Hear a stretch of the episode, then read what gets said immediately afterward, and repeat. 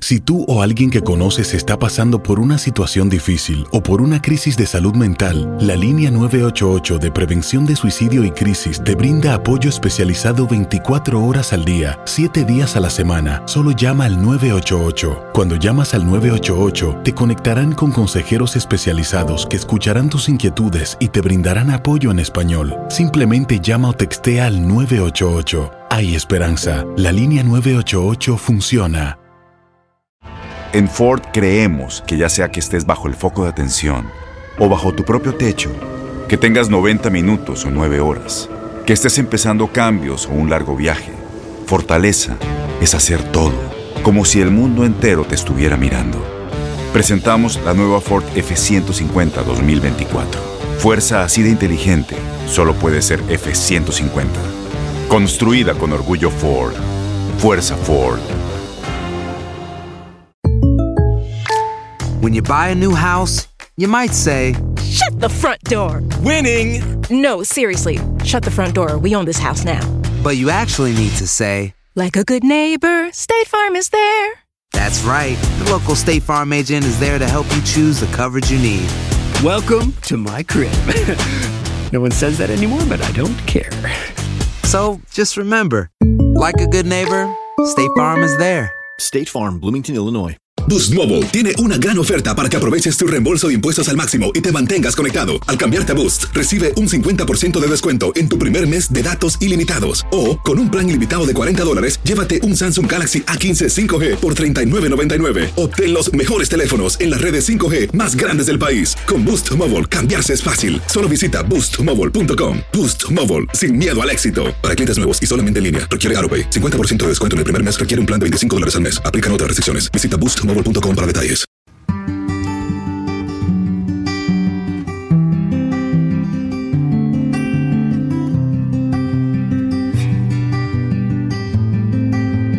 Hola, hola, bienvenidos de nueva cuenta a la Ciencia del Amor Podcast. Yo soy Dafne Wegebe y te doy las gracias por acompañarme de nueva cuenta en otro episodio, otra semana en la que, bueno, estamos platicando cómo podemos mejorar nuestra vida sentimental, encontrar todas las respuestas a todo lo relacionado con nuestras emociones, todas esas preguntas internas que de pronto tenemos y que nos pueden ayudar no solamente a tener mejores relaciones con el mundo exterior, con nuestra pareja, con nuestros amigos, con nuestros familiares, pero también con nosotros mismos, que desde luego es la relación más importante y ya de ahí nos vamos a las demás. En esta ocasión vamos a estar platicando de cómo reconocer a un narcisista y el abuso de este en la pareja, cómo podemos reconocerlo. A lo mejor estamos en una relación o iniciando una relación con alguien que tenga una de estas características y tú tal vez no te has dado cuenta. Posiblemente pues tu pareja tenga ya algunos comportamientos que te hacen daño y que tú no entiendes muy bien qué es lo que está sucediendo.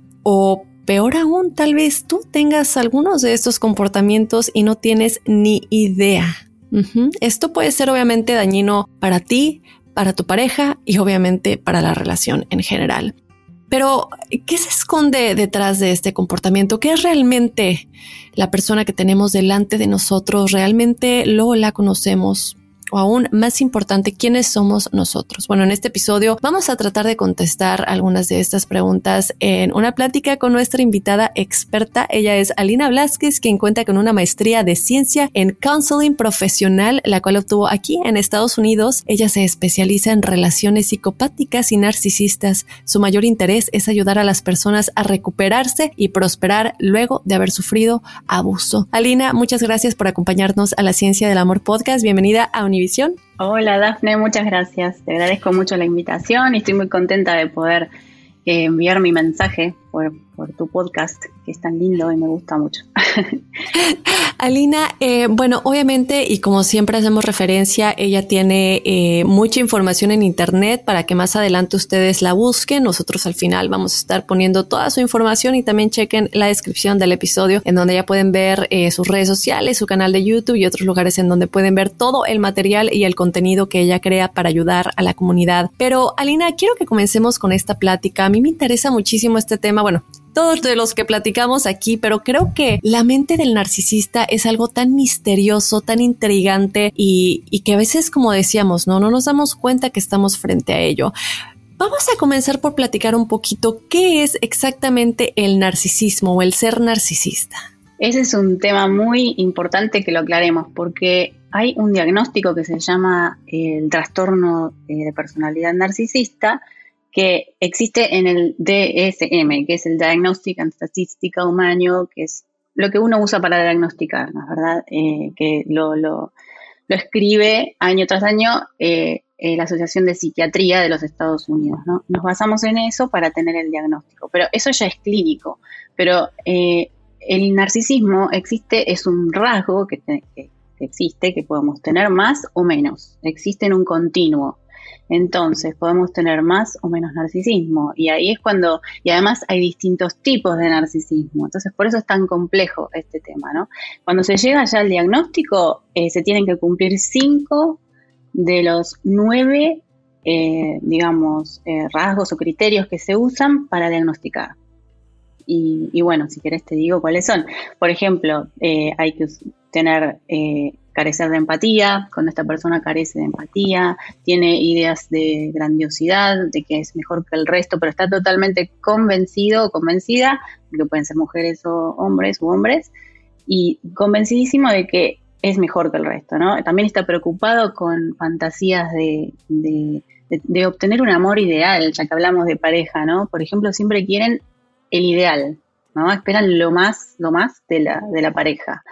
Eh, y eso se ve después a lo largo de la relación y es que genera mucho conflicto eso. Eh, requiere muchísima admiración, validación, bueno, y hay otros rasgos también, ¿no? O sea que el narcisismo, cuando decimos tal persona es narcisista, que eso no está muy bien porque uno no puede diagnosticar, ¿no? Ni yo, ¿no? o sea, menos que le hagamos estudios, ¿no?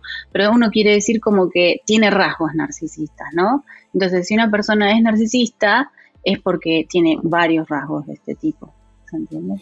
Sí, creo que a veces nosotros que muchas veces no entendemos muy bien el concepto clínico, ya diagnosticado clínicamente, ¿no? Inclusive con la ansiedad. Mucha gente dice, es que tengo ansiedad, no, porque tengo la manía de limpiar un poquito, ya tengo OCD. Eh, pero realmente hay que tener cuidado con esas cosas, porque hay gente que realmente tiene clínicamente estas condiciones y, no es algo que podamos simplemente decir así a la ligera, porque tengo un momento en el que quiero limpiar y tengo OCD o, son cosas más serias que eso, ¿no? Entonces, eh, me parece muy muy, muy eh, puntual que comentes esto, Alina. Eh, eh, comentabas ahorita algo que me llamó la atención. Esperan lo más de la pareja. ¿Qué es esto? O sea, que, busquen como una perfección en el comportamiento de la pareja o, perfección para con ellos. Sí, totalmente. Esperan, esperan algo que directamente no existe, porque no hay gente perfecta en esta tierra, ¿no? Entonces esperan un ideal de belleza a veces o de, o de un amor ideal. De hecho, hay, se habla del ciclo de abuso, ¿no? Cuando inicia la relación de pareja, se inicia en una etapa que se llama idealización o bombardeo amoroso. Y en esa etapa es donde ellos realmente te idealizan, ¿no? Piensan que sos lo más, sos lo mejor del mundo, del universo, y es como que te sacan una fotografía en ese momento y después comparan, su fotografía psicológica, ¿no? Eh, comparan el resto de la relación con eso, con esa imagen que ellos tienen tuya, ¿no? Entonces, a lo largo de la relación empieza la siguiente etapa del ciclo de abuso, que es la desvalorización o devaluación de la persona, ¿no? Y después sigue hasta el descarte, en donde te descartan. Y esto quiere, eh, quiere decir que se puede repetir varias veces dentro de la relación, ¿no? Varias veces se puede repetir el mismo ciclo sin terminar la relación. Y dependiendo del tipo de narcisismo es eh, cuánto pueden llegar a durar las relaciones. A veces, por ejemplo, el narcisismo encubierto, que es un tipo de narcisismo, como lo indica el nombre, eh, que es más, no es tan obvio como el narcisismo clásico, eh, que es súper obvio, es esa persona que es muy, aquí estoy yo, este soy yo, ¿no? Y, soy lo mejor del universo, es muy grandioso. El narcisismo encubierto es como que aparenta ser como muchas veces como una víctima, todo el mundo le hace daño, no logra ser reconocido en su tiempo, eh, siempre es como el pobrecito o la pobrecita, ¿no? Está como, oh, pobre, te da como pena al inicio.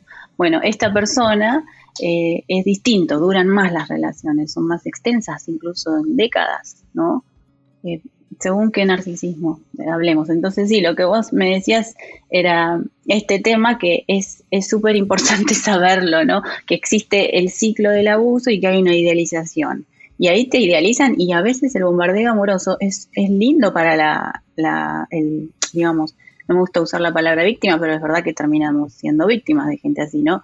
Eh, eh, digamos, puede ser el blanco del abuso, ¿no? Estas personas eh, es lindo porque tienen una, digamos, la relación es muy interesante porque cuando es un narcisismo más, por ejemplo, el clásico, hay muchos viajes, hay salidas, hay bombones, hay, no sé, regalos, es todo muy rápido, sucede, incluso se casan rápidamente, ¿no? Y, a veces se sienten con, cuando es más encubierto el narcisismo, lo que sienten en la idealización es que se sienten más escuchados, por ejemplo, ¿no? Se sienten más entendidas las víctimas de este tipo de abuso. Entonces esa es la parte en donde es como que uno entra por ese lado y uno siempre espera volver a esa parte de la relación porque, porque luego viene la desvalorización, entonces quieren volver siempre a la idealización, ¿no? Es muy importante esa parte saberlo bien. Qué curioso, ¿no? Porque buscan dar lástima en algún momento y y de alguna manera lo que buscan es que la pareja siente empatía por ellos y esto me parece muy chistoso porque ellos mismos no sienten empatía, o sea, de alguna manera no saben lo que es el sentimiento de la empatía. Quisiera que me platiques un poco a qué se debe esto, es alguna falta de algún químico en el cerebro o es algo por cómo crecieron, cómo fueron educados y cómo es que un narcisista logra saber muy bien cómo hacer el truco de que la otra persona se sienta mal por ellos y los perdone una y otra vez si ellos mismos no saben lo que se siente ser empático. Claro, sí. Em, es muy interesante esa pregunta, porque, bueno, con respecto a la primera parte, ¿no? Es, eh, no es, es algo que se, eh, no nacen, se, hacen los narcisistas, ¿no? Eh, si no es como la psicopatía, que, sí, a veces en un bajo porcentaje hay, hay psicópatas que sí ya se ven desde chiquitos, ¿no? Que tienen rasgos psicopáticos, pero el narcisismo no, no se puede diagnosticar hasta que no son adultos, porque es, es producto de, la educación familiar, ¿no? Eh, en este aspecto, por ejemplo, lo que hay, hay dos cosas. Por ejemplo, por un lado, una, eh, los padres como que les dan mucha atención y, muchas recompensas y, cariño, todo cuando están los chicos actuando de una forma, por ejemplo, se ven lindos, cosas superficiales, ¿no? Se ven atractivos o ganaron un premio el colegio, eh, ¿no? Ahí es cuando eh, les dan atención. Y por el otro lado, hay una falta del niño de, de, contención emocional con los padres, ¿no? Ya sea porque tienen una madre que sea un padre narcisista o porque tienen un padre que está deprimido y no está, está pero no está emocionalmente, eh, o porque hay adicciones, ¿no? Entonces por eso es como se van formando los narcisistas. ¿Cómo logran ellos eh, o cómo aprenden, creo yo, no sé, es un misterio y me entrega mucho el saber cómo logran ellos provocar la empatía si ellos mismos no conocen el sentimiento o tal vez lo conocieron en algún punto de su vida. Cierto, esto es muy importante, em, porque nosotros decimos que los narcisistas no tienen empatía, ¿no?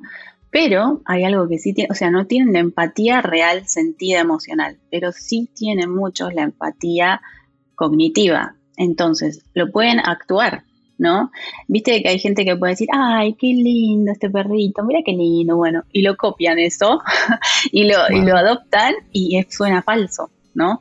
pero entonces lo pueden copiar, pero no lo sienten, ¿se entiende? Es muy frío, se, siente como no sentida la empatía real, ¿no? Entonces, eh, ellos, sin embargo, como vos bien dijiste, es muy interesante esa pregunta, porque ellos generan mucha empatía en la otra persona, pero es como una, es una manipulación todo esto, ¿no? Sobre todo los más encubiertos hacen esto siempre, que se ponen en el lugar de víctimas y generan em, eh, empatía en la víctima real, ¿no? Entonces empiezan a contar sus historias de terribles de niñez, que a veces pueden ser verdad como no, eh, pero entonces cuentas en estas historias y por ahí es como si fuera la carnada donde entra la víctima y no les da pena. Y así logran cosas poniéndose en el lugar de víctimas, ¿no? Es impresionante cómo logran cosas y es una de las tantas manipulaciones que, que hacen ellos, ¿no?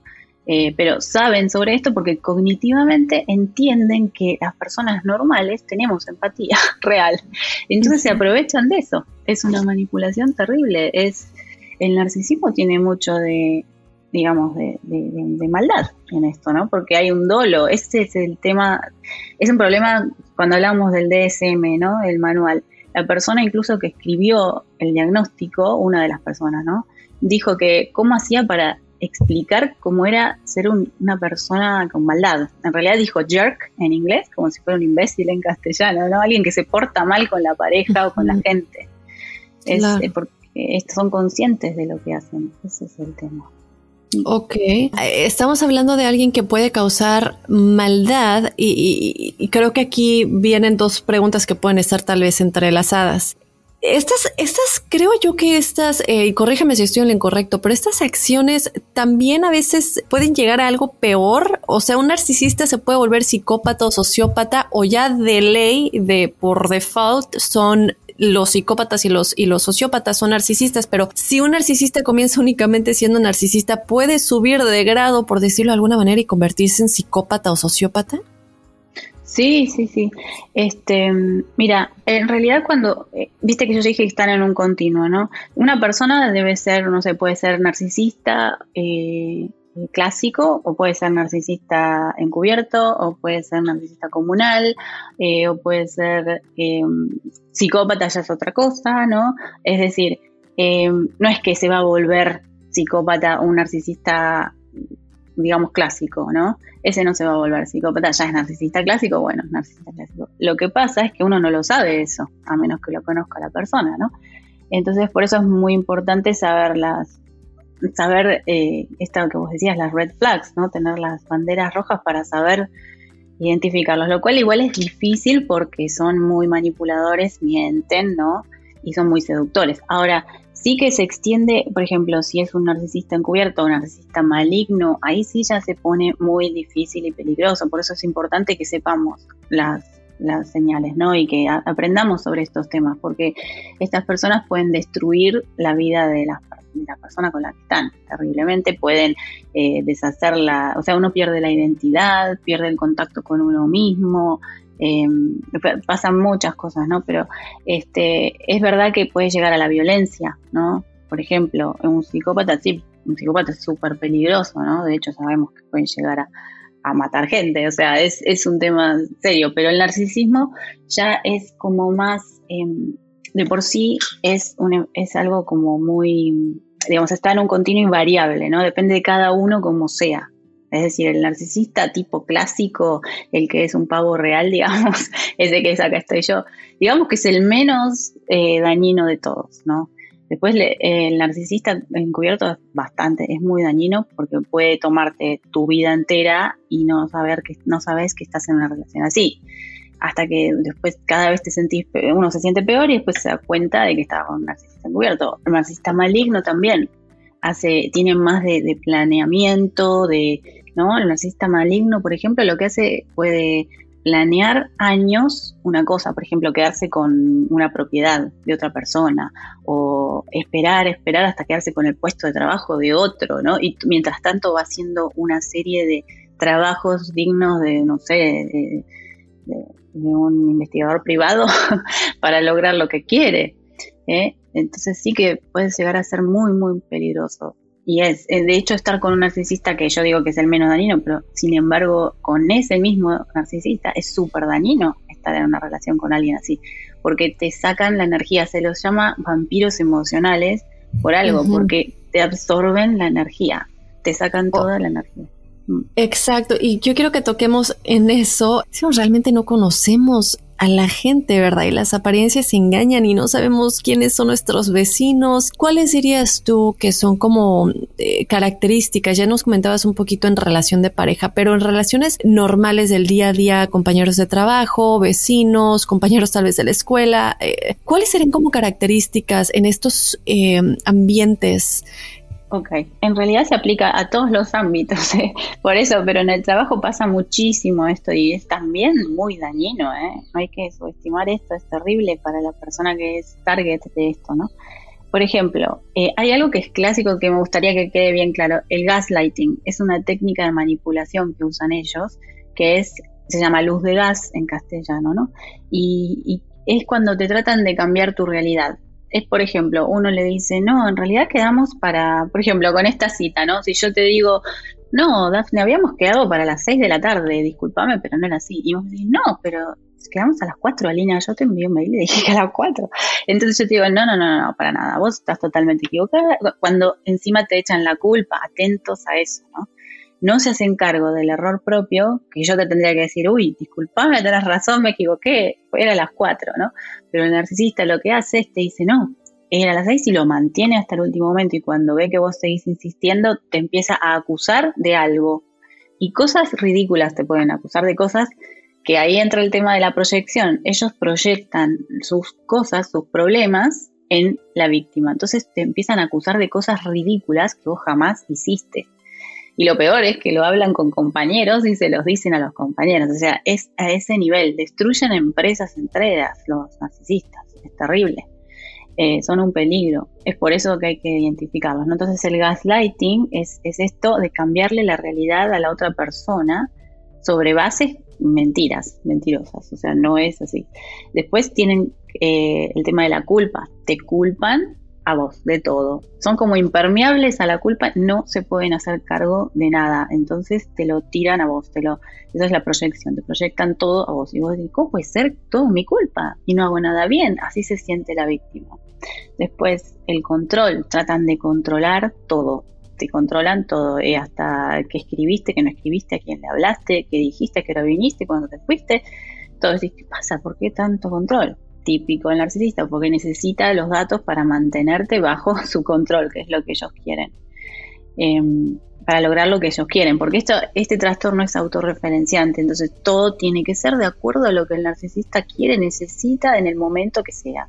Entonces, no piensan en los demás justamente falta de empatía.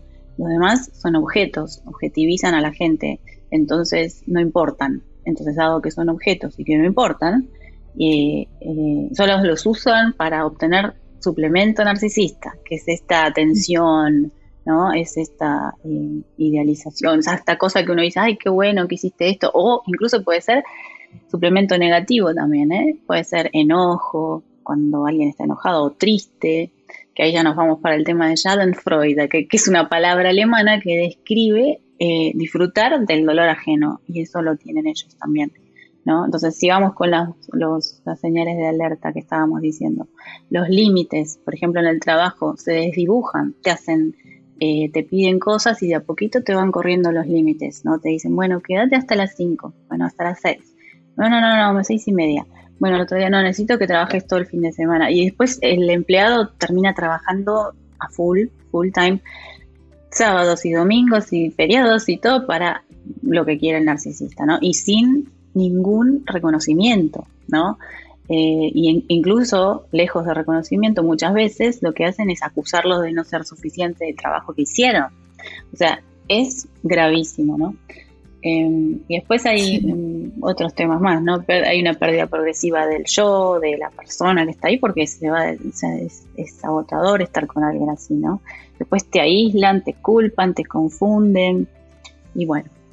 sí, no, no, no.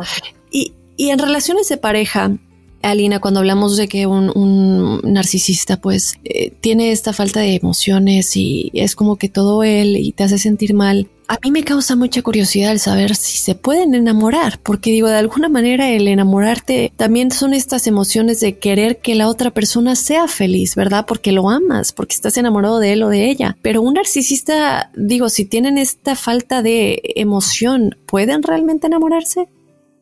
Mira, no como nos, no, no se enamora, no es como nosotros lo entendemos, enamorarse de querer a alguien realmente, de verdad, no, porque la falta de empatía y la falta de hacer de conciencia de, esto de pensar, ok, me equivoqué, el remordimiento, todo eso no lo tienen. Entonces, y además ellos están como en un nivel muy superficial, no es que se enamoran, ya es como que usan a las personas como si fueran objetos. Yo sé que es muy duro lo que estoy diciendo para alguien que no nunca escuchó hablar de esto, ¿no? Pero es verdad que usan a la gente como objetos y al inicio parece como que estuvieran enamorados. Parece es, aparente para la persona que está con ellos en la etapa de idealización del ciclo del abuso, ¿no? Que parece que están súper enamorados porque de, de hecho te idealizan, entonces te ven como que sos súper genial y están y, uno se siente muy bien en esa etapa y esa es la etapa a la que quieren volver, por eso es, es que las, las personas que están en relaciones así les,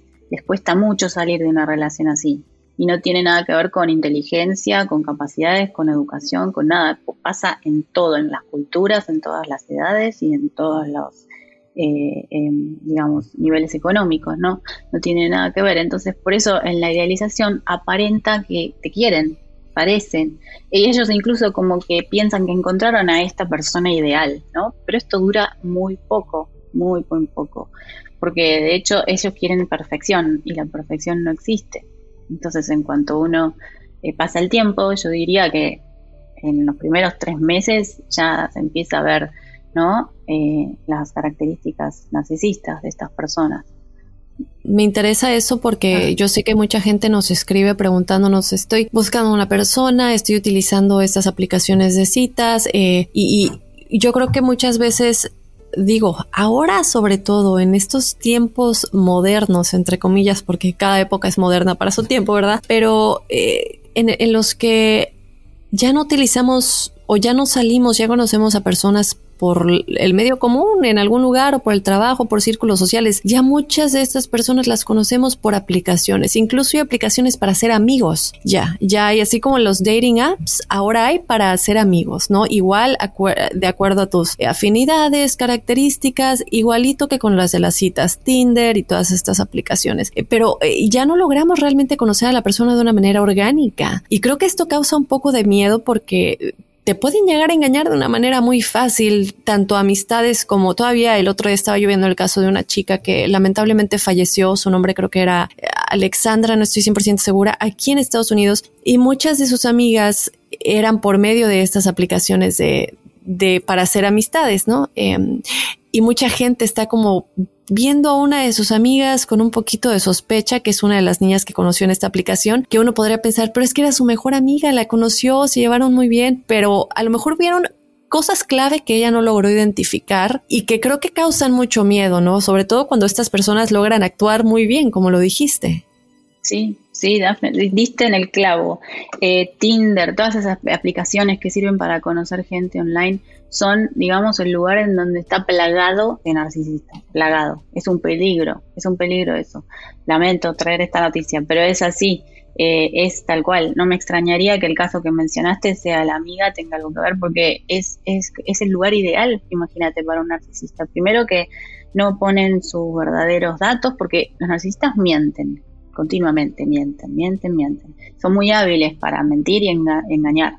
Entonces, imagínate que qué mejor lugar para mentir que online, ¿no? Uno puede inventar cosas, puede mentir con las fotos, puede mentir con un montón de cosas, datos, de todo. Entonces sí, no me extrañaría lo que me dijiste, que la amiga haya sido. Pero bueno, no lo sabemos, no sé sobre el caso nada, pero quiero decir, eh, en, en, estas aplicaciones yo les digo, no se metan en esas aplicaciones, lamento, no se metan en esas aplicaciones porque los casos que yo tengo con mis clientes son muchos en donde se conocieron por ese medio y, es peligroso, es peligroso. Como dijiste, me, me gustó mucho la palabra orgánica, la forma orgánica de conocer gente, eso que se perdió era muy necesario, muy necesario. Por algo es que no se toma tiempo. Lo normal es tomarse tiempo, seguir de a poco, ¿no? Es mucho más tranquilo, no es ese de golpe, ese pico de todo perfecto y hermoso y genial, ¿no? No es así. Entonces sí, es peligroso. Claro, que, que como dices, ¿no? Qué mejor manera de, de, usar estos medios para pintarte como la persona que con una descripción tal vez de alguien que nos gustaría ser, o fotos falsas, como dices, o fotos que a lo mejor nos pueden llevar a conocer a alguien y luego ya traerla en persona y, y amarrarla, ¿no? Eh, con nuestras, en nuestras redes. Pero eh, yo tengo la duda también de todos estos comportamientos. Eh, ¿Cómo catalogarías a la infidelidad en el narcisista? ¿Tendrían que ser infieles por naturaleza? Porque yo he escuchado el término infiel sistemático. ¿Es esto cierto o no es cierto en el narcisista? Sí, son en general, la mayoría, la gran mayoría, son infieles por naturaleza, digamos, o sea, no pueden porque ellos son como, digamos, eh, una forma de explicarlo para que se entienda, son adictos al suplemento narcisista.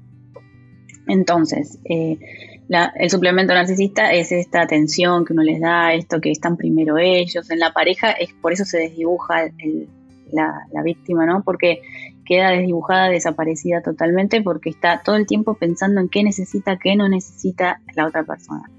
Pero este suplemento se agota porque no se puede vivir así. ¿no? Uno tiene que estar en, digamos, cuidarse uno mismo, uno tiene, no es una relación sana, entonces el suplemento narcisista de cualquier persona se, como que se va agotando. Entonces ellos necesitan tener otro suplemento y la infidelidad en el caso del narcisismo no es lo mismo que la infidelidad en una pareja más o menos dentro de lo normal, ¿no?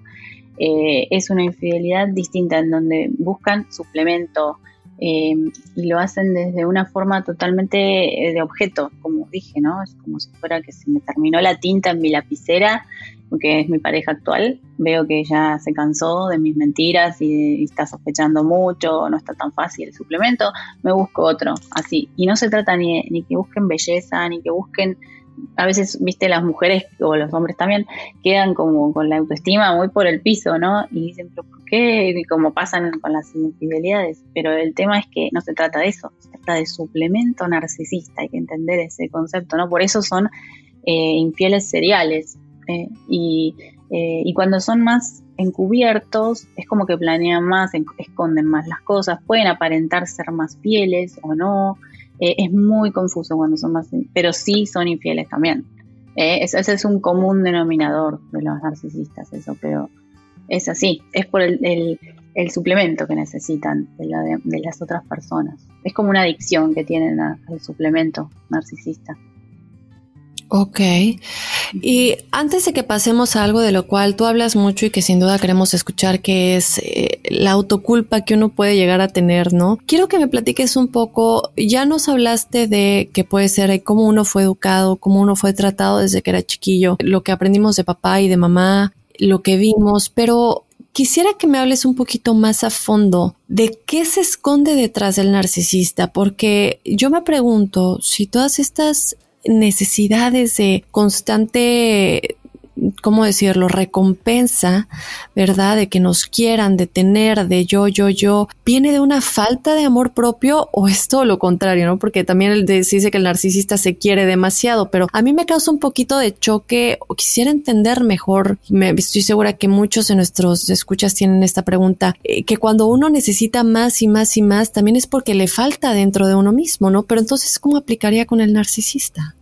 Buenísima, buenísima tu pregunta, porque sí, aparentan ser como que tienen una autoestima súper alta, ¿no? Que se quieren mucho, son yo, yo, yo, yo, yo, parece autoestima alta. Pero la realidad es que eso cubre una autoestima bajísima. Son muy frágiles en ese aspecto, entonces cuanto más frágiles son, más necesitan el reconocimiento de los demás, ¿no? Entonces los narcisistas súper frágiles son, tienen una autoestima baja porque necesitan esta este suplemento narcisista, esta validación, eh, esta atención, ponerse primero ellos porque es como, se habla de un falso yo, ellos tienen un falso yo que necesitan mantener, ¿no? Y el, el, entonces hacen de todo, todo lo que hacen es para mantener ese falso yo, esa idea que ellos tienen de que son superiores al resto. Y para mantener esa idea es, es mucho trabajo que tienen que hacer, necesitan mucho suplemento narcisista. Eh, puede ser en la pareja, en el trabajo, en los amigos, siempre necesitan esta validación, que en los que son clásicos es la clásica que es sos genial, sos lo más, la atención, sí es hermoso, es hermosa, mirá, llaman la atención, son muy superficiales muchas veces, y cuando es más psicopático, más, digamos, tirando para el lado de la psicopatía, que es el encubierto y el maligno narcisista o perverso, en inglés se dice, eh, eh, bueno, sí, maligno, narcisista y perverso, este, eh, estos tienen otro tema más, que es, eh, lo hacen pero por debajo, como escondidas. O sea, esa, esa admiración, esa, es, es, como muy desde la víctima, entonces la otra reacciona, es como la forma cobarde de ser narcisista, ¿no? Porque te reacciona la víctima diciendo, no, pero sí sos genial, pero sí sos muy interesada, sos muy, ¿no? Entonces la víctima así le da el suplemento y le refuerza la autoestima de esa forma, pero ellos lo obtienen de otra forma distinta, ¿no? Como apareciendo como pobrecitos muchas veces. Ellos se ponen como víctimas, ¿no? En el papel de víctimas de, ay, no sabes lo que me pasó. Te cuentan historias de, ay, no sabes terriblemente lo que me pasó. Mi, mi ex, en general, todas las ex tienen un problema serio. Son todas locas, ¿no? O algo pasó. Eh, no sabes, terrible cómo me trató. Pero bueno, pero era buena persona, pero bueno. Se hacen los que son gente buena, pero hablan mm. pestes de la otra persona, ¿no? Entonces, y que les hicieron mucho daño a ellos y se ponen en el lugar de víctima a ellos. Entonces, la persona que está con ellos, que en realidad es la real víctima de la relación, entra por, esa es la carnada y se hace, y los empieza a tratar como si ellos fueran víctimas y, y caen, caen en el, en la red. ¿Se entiende? Sí, claro que se entiende y me ah, parece interesante que lo comentemos porque, eh, bueno, en otro programa que igual producimos aquí en Univision que se llama Enigmas, eh, sin resolver, hablamos mucho de, bueno, no mucho, pero tuvimos un episodio recientemente de una mujer que se llama Jodi Arias, no sé si has escuchado de ella, eh, que aquí en Estados Unidos hace pues ya bastante tiempo, en el 2008, mató a su exnovio y, y ella han dicho muchos médicos que la estudiaron que es la la cara real de un narcisista, ¿no? Es, es esta mujer que se obsesiona con alguien y que constantemente lo manipula, constantemente tienen esta relación de yo-yo, de bueno, y terminan y regresan también, y al final lamentablemente sucede un homicidio y ella lo culpa a él de abuso y ella es la víctima y en todas las entrevistas está arreglando, está preguntando si están al aire y se está riendo y permíteme maquillarme y es bueno, un, personaje que, que muchos eh, médicos que la han estudiado, eh, psiquiatras y han visto pues sus cuestionamientos, han visto las entrevistas que ha dado, quiere estar en el ojo público, quiere ser famosa eh, y disfrutar el hecho de ser famosa por, por, por haber cometido algo tan horrible, ¿no? Independientemente de lo que sucedía antes en la relación. Entonces me parece muy curioso y por eso también te preguntaba yo anteriormente, ¿no? Si un narcisista puede llegar a cometer este tipo de cosas que ya van más allá de simples manipulaciones y, afectar a alguien más emocionalmente, no llegar a alguien tan algo tan atroz como podría ser un homicidio. Eh, fijarnos mucho en estas, en estos puntos de alerta, pues, y, y qué bueno que lo menciones. Ahora, el valiente vive hasta que el cobarde quiere y hasta que el cobarde se, se vuelven valientes realmente, ¿no? Y esto lo digo porque muchas veces lo permitimos y lo permitimos con diferentes actitudes. Y hay algo de lo que tú hablas mucho que es eh, el caer en, en, la, en la programación de autoculpa. Quiero que nos digas ¿Qué es la programación de autoculpa y cómo evitar caer en esto para poder salirnos de un círculo vicioso en el que nos culpamos por haber vivido esta experiencia o nos culpamos por estar en esta relación o, nosotros somos quienes lo provocamos, ¿no? Al pobrecito narcisista. Sí, em, la autoculpa es algo que, que es uno de los síntomas que siempre quedan después de haber estado con una persona con narcisismo, con mucho narcisismo en su personalidad, ¿no? Este, porque ellos no se hacen cargo de nada. Entonces toda la culpa la pasan a la otra persona. Entonces imagínate vivir con alguien así durante años. Eh, terminás sintiéndote culpable de todo. Hay gente que en el consultorio, por ejemplo, se conectan por Zoom conmigo a veces y me dicen, ay, perdón, tengo mal el micrófono, me tengo mal la conexión, discúlpame que todo perdón, todo perdón, perdón, perdón, ¿no? Porque están, y quizás fui yo la que tenía mal el micrófono, ¿no? Entonces, eh, ese es el tema, es, ellos se hacen cargo de todo porque están acostumbrados tienen esa programación, la llamamos programación, de, a poquito, ¿no? Es como un goteo, viste que la gota que hace un agujerito en la piedra, yo le llamo técnica goteo que usan los narcisistas, que es de a poquito, cada día un poquito, cada día un poquito, entonces con, y con detalles mínimos de todo, ¿no? Eh, puede ser que, y todo termina siendo culpa de la persona que está con ellos. Entonces, cuando salen de la relación, siguen con esa programación y eso es lo que hay que desactivar en, el cerebro. Esa es mi, parte de mi trabajo, ¿no? Eso, es parte del estrés postraumático complejo, que es lo que le pasa a las víctimas que están, personas que están con gente que tiene mucho narcisismo. El sistema nervioso central queda súper sensible, ¿no? Mucha ansiedad, quedan, bueno, hay varios síntomas del estrés postraumático, que, que uno de ellos es este, ¿no? Es la, la culpa, que sienten por todo y no saben por qué. Otros la vergüenza tóxica. Sienten vergüenza, eh, que es lo que sienten después de haber estado en una relación así, que es todo, es como que el narcisista les pasa todos esos problemas, se los pasa a ellos, ¿no? Por eso no se hacen cargo de nada. Y después uno de tanto recibir eso es como que lo tiene internalizado. Ah, seguro que hice mal algo, seguro que fui yo, seguro que hice mal, ¿no? Y, y con respecto a lo que decías anteriormente de este caso, ¿no?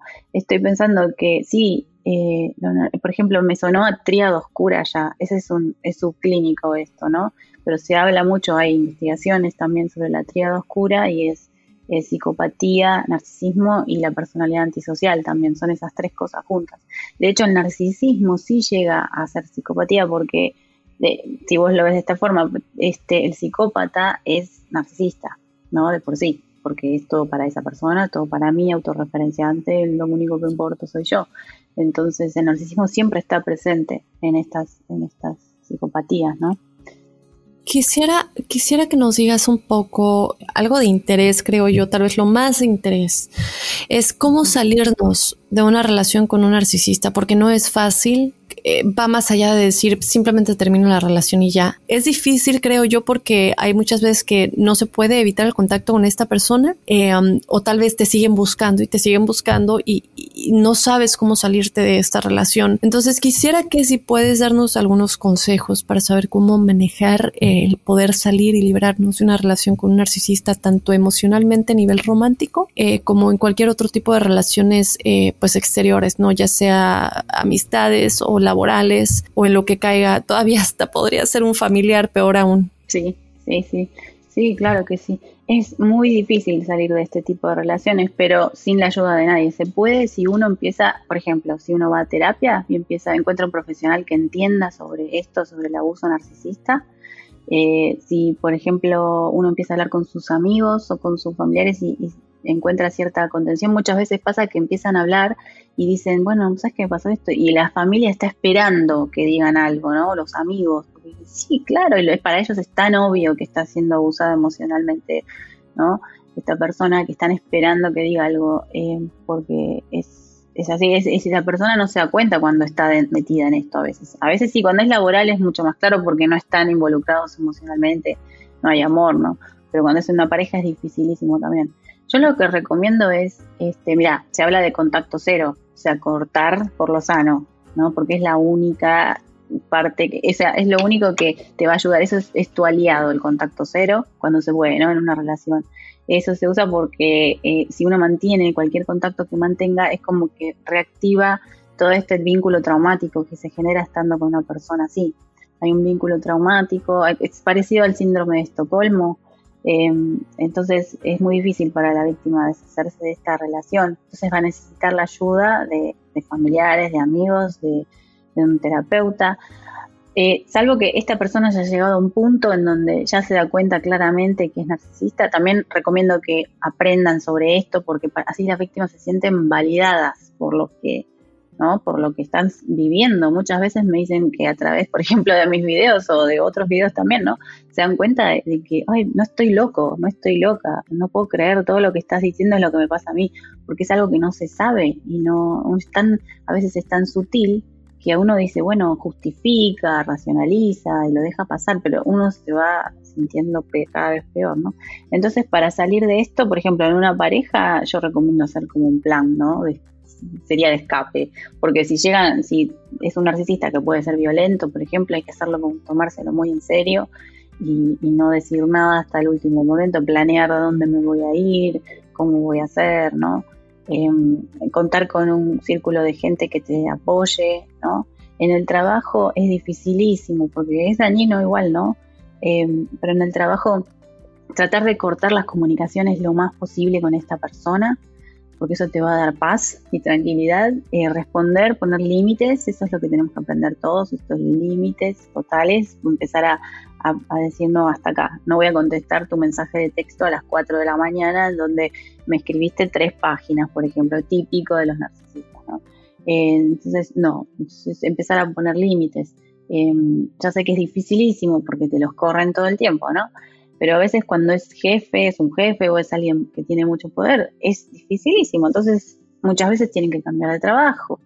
Eh, es, es, es, muy difícil eso, ¿no? Entonces yo para, recomiendo pensar bien qué es lo que, que, o sea, planear, planear la salida, es el tema, ¿no? Y poner límites y, buscar tratamiento, ayuda psicológica, eh, porque va a haber que reconstituir muchas veces en las relaciones de pareja la autoestima, eh, el sentido del, yo, ¿no?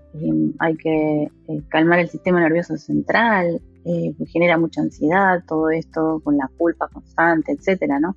Entonces es un, es un paso que hay que dar con mucho cuidado y, y yo recomiendo siempre tener un grupo de gente y reducir el contacto lo más posible con esta persona. Ya sé que a veces contacto cero es súper difícil, Incluso cuando hay un vínculo traumático, que se lo, el vínculo traumático se entiende como una adicción química de nuestro cerebro a una persona abusiva. Por eso digo que no, no importa cuánto sepamos o no sepamos. Es un vínculo que, que nos engancha poderosísimamente con esta persona por el refuerzo intermitente que hay positivo y negativo de, cosas. Es decir, un día te tratan bien y, y, sos lo mejor, y otro día, sin ninguna razón, sos lo peor, ¿no? Uno es lo peor. Entonces, eh, vuelven otra vez, son picos buenos y malos. Y uno trata de volver al pico bueno, ¿no? Que es a la parte linda de la relación. Entonces, trata de hacer de todo para mantenerse en esa parte linda de la relación. Y entonces, eso es lo adictivo, genera químicos en nuestro cerebro que, que son como que querés volver a esta persona, pues decir, no, va a cambiar, si yo le doy todo mi amor va a cambiar. Y si yo le doy todo y me cambio y me corto el pelo y me, no sé, me tiño el pelo o me, me convierto en, un felpudo, en una alfombra, como decías al inicio, de lo, lo, que esta persona quiere va a cambiar y me va a querer. Y no, el tema es este, hay que aprender que no hay nada que sea suficiente para esta persona. O sea, vos te podés convertir en lo que vos pensás que esa persona quiere y sin embargo no va a ser suficiente y va, y va a buscar más suplemento en otro lado. Es así.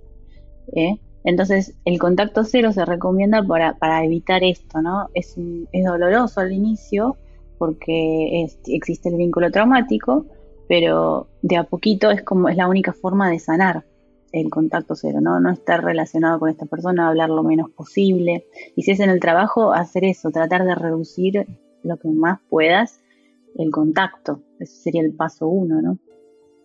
Como dijiste, ¿no? Prestar mucha atención al, al principio, algo que me, ahorita mientras estabas diciendo, me llamó mucho la atención y, ya nos vamos a despedir lamentablemente, pero quiero mencionar esto. Hay cositas que pueden parecer diminutas, chicos, pero pongan mucha atención porque son las cosas que nos pueden decir aquí te tienes que detener antes de seguir adelante y sea más difícil salirte de la relación con esta persona. Y me recordó mucho a un episodio de un reality show que se llama Love Island y que eh, sale en, Australia y en, Inglaterra. Y, uno de los episodios, uno de los primeros episodios de una de las temporadas de Australia, eh, uno de los chicos entra y de pronto, bueno, se enamora en un segundo de una de las chicas y, y, uno empieza a verlo y dices, ¿cómo es tan curioso que, eh, digo, hasta en uno de estos reality shows puedes ver en plena cámara a un narcisista? Y una de las reacciones que me llamó mucho la atención es que conforme la relación iba avanzando, creo que llevaban, si acaso, tres días juntos porque acababa de empezar el show y poco a poco empieza a hacer este gaslighting que tú decías. Y lo que él hacía mucho es que cada vez que ella quería expresarle cómo se sentía, él decía, no la dejaba continuar a hablar y decía, no, sí, sí, yo entiendo que para ti tal vez no es muy fácil aceptar que tú haces estas cosas, lo entiendo, no te preocupes, eh, me puedo poner en tus zapatos, todo está bien. Entonces como que él ponía palabras en su boca y al mismo tiempo hacía como que la comprendía por cómo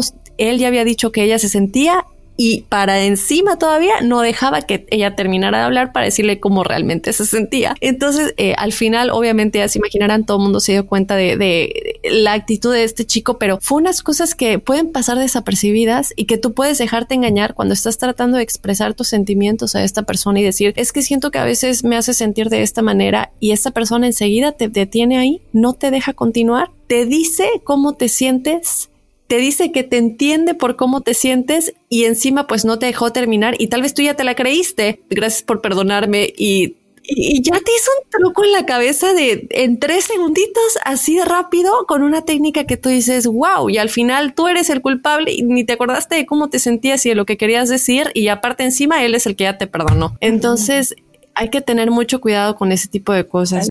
Cual. Sí, sí, es, es, es tal cual como lo dijiste, alerta narcisista totalmente es eso. Lo que describiste es gaslighting, esa es la luz de gas, ¿no? Y incluso te quieren poner sentimientos que vos quizás no sentís y ellos piensan que saben cómo te sentís. No, no, es casi gracioso, ridículo. Y, y yo lo que, lo que quería decir es que la intuición, ¿no? Siempre hay que estar atentos a la intuición, a lo que uno siente, por eso es importante eh, centrarse en uno cada tanto, ¿no? Y ver, yo insisto siempre con mindfulness y con hacer yoga y todo lo que te mantenga en el momento presente, eh, porque eso te, ayuda a que en el momento que estás en una interacción así, decir, ¿qué siento yo? ¿No? ¿Qué, es lo que estoy sintiendo? ¿Y qué, qué me hace sentir después esta persona? ¿Cómo me siento luego de este intercambio? ¿no? Muchas veces uno se siente como agotado y mal después de haber estado con un narcisista ¿Qué me pasa? ¿Por qué estoy tan pesada? No tengo energía, tengo que dormir por tres días para recuperarme. Es por esto, por estas cosas que describiste, de, por ejemplo, perfecto ese ejemplo de la bailan, tal cual. Es así, es como que es mucho, eh, es este, intercambio de que uno no existe y ellos saben todo lo que de vos, ¿no? Entonces vos dejás de sentir, dejás de, de, creer en vos, entonces uno empieza a dejar de tenerse confianza. Eh, es así, ese es el abuso narcisista, tal cual.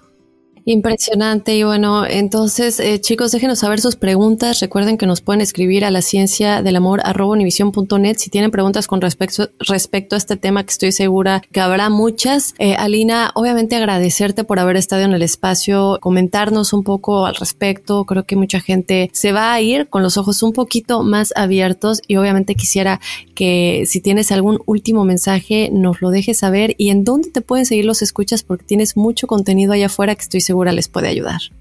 Eh, a mí me pueden seguir en, el canal de YouTube en español, en castellano es Terapia Grupal, Terapia Grupal.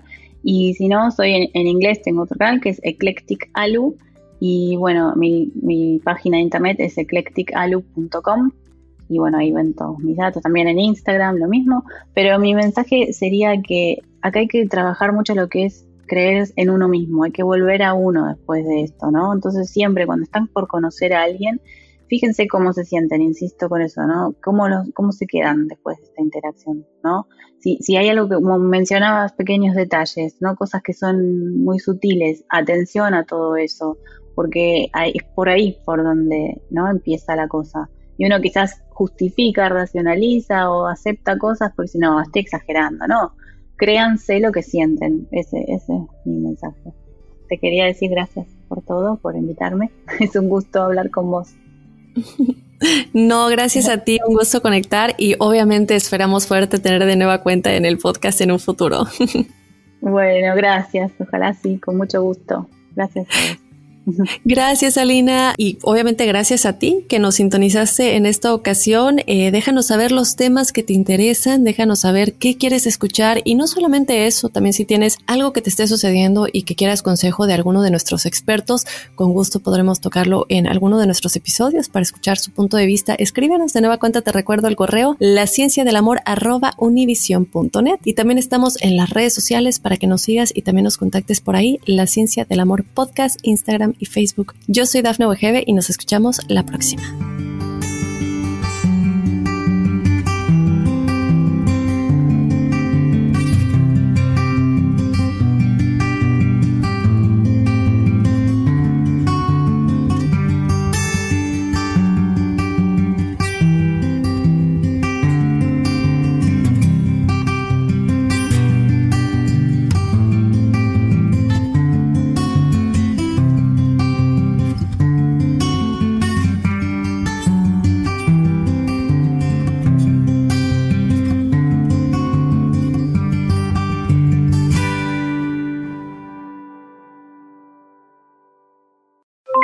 Mamá. Sorry por responder hasta ahora. Estuve toda la tarde con mi unidad arreglando un helicóptero Black Hawk. Hawái es increíble.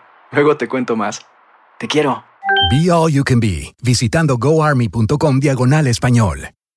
Boost Mobile tiene una gran oferta para que aproveches tu reembolso de impuestos al máximo y te mantengas conectado. Al cambiarte a Boost, recibe un 50% de descuento en tu primer mes de datos ilimitados. O, con un plan ilimitado de 40 dólares, llévate un Samsung Galaxy A15 5G por $39.99. Obtén los mejores teléfonos en las redes 5G más grandes del país. Con Boost Mobile, cambiarse es fácil. Solo visita boostmobile.com. Boost Mobile, sin miedo al éxito. Para clientes nuevos y solamente en línea, requiere AroPay. 50% de descuento en el primer mes requiere un plan de 25 dólares al mes. Aplican otras restricciones. Visita Boost mobile.com para detalles. La voz, porque la venta para amigos y familiares de JCPenney está de vuelta. Y esta semana tenemos un cupón de 30% extra para que prepares a tu familia y hogar esta Pascua. Estos son ahorros adicionales por encima de nuestros precios bajos. Además, comparte el cupón con quien tú quieras, porque siempre es mejor cuando ahorramos juntos. JCPenney, tallas y estilos para todos. Oferta válida del 11 al 17 de marzo. Aplican exclusiones. Detalles en la tienda jcp.com. Este abril te invitamos a nuestra feria virtual Univisión Contigo rumbo a la universidad. Conéctate virtualmente con representantes de colegios y universidades en la costa este, desde Nueva York a Florida. Aprende sobre ayuda financiera, becas y otros recursos para continuar tu educación. Regístrate para asistir y para la oportunidad de ganar una tableta. Te esperamos en Univisión Contigo rumbo a la universidad del 3 al 9 de abril. Regístrate ya en univision.com diagonal universidad.